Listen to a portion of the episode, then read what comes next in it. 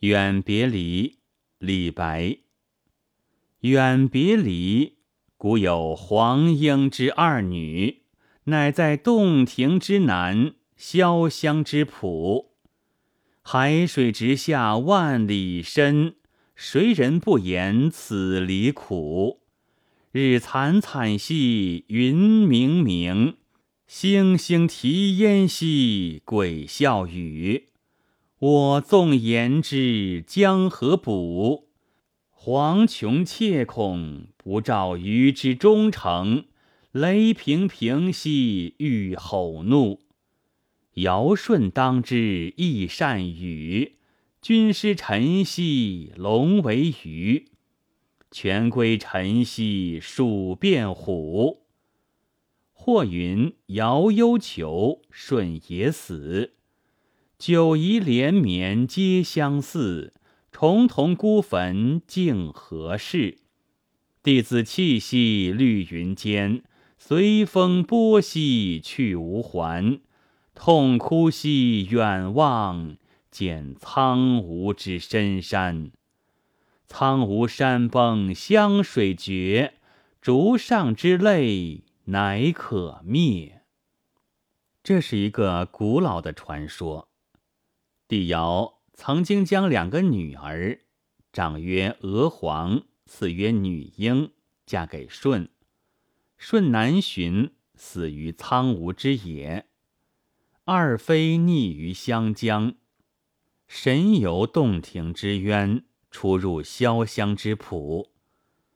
这个传说，使得潇湘洞庭一带，似乎几千年来。一直被悲剧气氛笼罩着。远别离，古有黄莺之二女，乃在洞庭之南，潇湘之浦。海水直下万里深，谁人不言此离苦？一提到这些诗句，人们心理上都会被唤起一种凄迷的感受。那流不尽的清清的潇湘之水，那浩鸟的洞庭，那似乎经常出没在潇湘云水间的两位弟子，那被他们眼泪所染成的斑竹，都会一一浮现在脑海里。所以，诗人在点出潇湘二妃之后，发问：“谁人不言此离苦？”就立即能获得读者强烈的感情共鸣。接着，承接上文，渲染潇湘一带的景物：太阳惨淡无光，云天晦暗，星星在烟雨中啼叫，鬼魅在呼唤着风雨。但皆以“我纵言之，将何补”一句，却又让人感到。不是单纯写景了。阴云蔽日，那日惨惨兮云冥冥，不像是说皇帝昏聩，政局阴暗吗？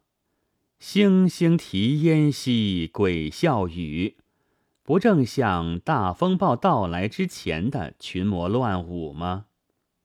而对于这一切，一个连一官半职都没有的诗人。即使说了，又何补于事？有谁能听得进去呢？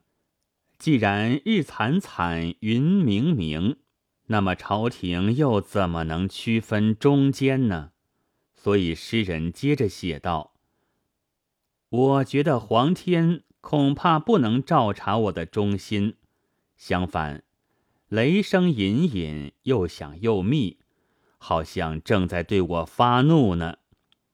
这雷声显然是指朝廷上某些有权势的人的威吓，但与上面“日惨惨兮云冥冥，星星啼烟兮鬼笑语”相呼应，又像是仍然在写潇湘洞庭一带风雨到来前的景象，使人不觉其确指现实。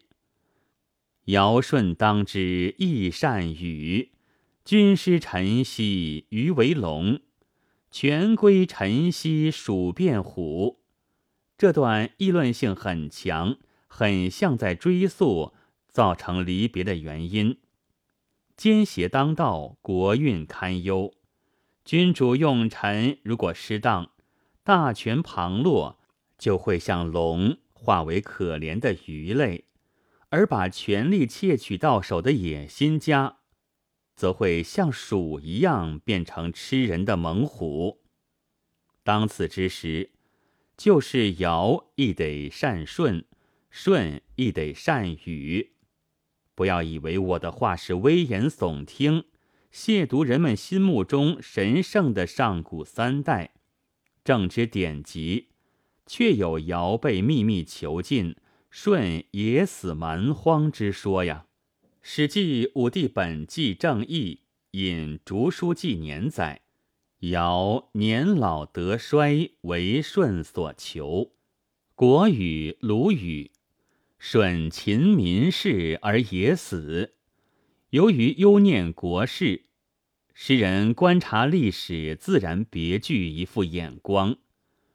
尧忧求，舜也死之说，大概都与失权有关吧。九夷连绵皆相似。重瞳孤坟竟何事？舜的眼珠有两个瞳孔，人称重华。传说他死在湘南的九夷山，但九座山峰连绵相似，究竟何处是重华的葬身之地呢？称舜墓为孤坟，并且叹息死后连坟地都不能为后人确切知道。更显凄凉，不是死的暧昧，何至如此呢？娥皇女英二位弟子，在绿云般的丛竹间哭泣，哭声随风波远逝，去而无应。见苍梧之深山，着一深字，令人可以想象群山迷茫，即使二妃远望。也不知其所，这就把悲剧更加深了一步。苍梧山崩湘水绝，竹上之泪乃可灭。斑竹上的眼泪乃二妃所洒，苍梧山应该是不会有崩倒之日，湘水也不会有和绝之时。二妃的眼泪。又岂有止期？这个悲剧实在是太深重了。诗所写的是二妃的别离，但我纵言之将何补一类话，分明显出诗人是对现实政治有所感而发的。所谓君师臣，权归臣，是天宝后期。政治危机中突出的标志，并且是李白当时心中最为忧念的一端。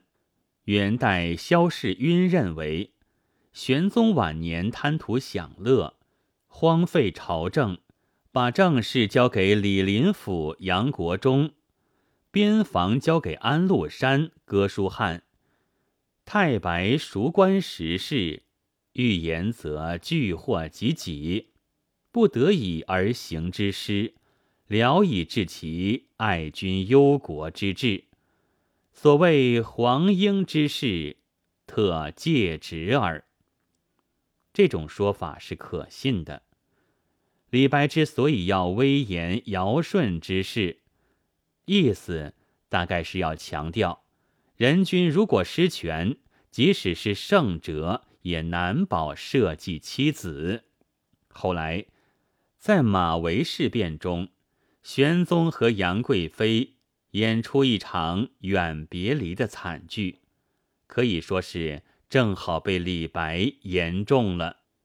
诗写的迷离长恍，但又不乏要把迷阵挑开一点缝隙的笔墨。我纵言之，将何补？惶穷切恐不照于之忠诚。雷平平兮欲吼怒，这些话很像他在《梁甫吟》中所说的：“我欲攀龙见明主，雷公砰轰震天鼓。白日不照无京城，杞国无事忧天清。不过梁甫吟是直说，而远别离中的这几句，隐隐呈现在重重迷雾之中。一方面起着点醒读者的作用，一方面又是在述及。造成远别离的原因时，自然的带出的诗，仍以叙述二妃别离之苦开始，以二妃痛哭远望终结，让悲剧故事笼括全篇，保持了艺术上的完整性。诗人是明明有许多话急于要讲的，但他知道，即使是把喉咙喊破了。也绝不会使唐玄宗醒悟，真是言之何补？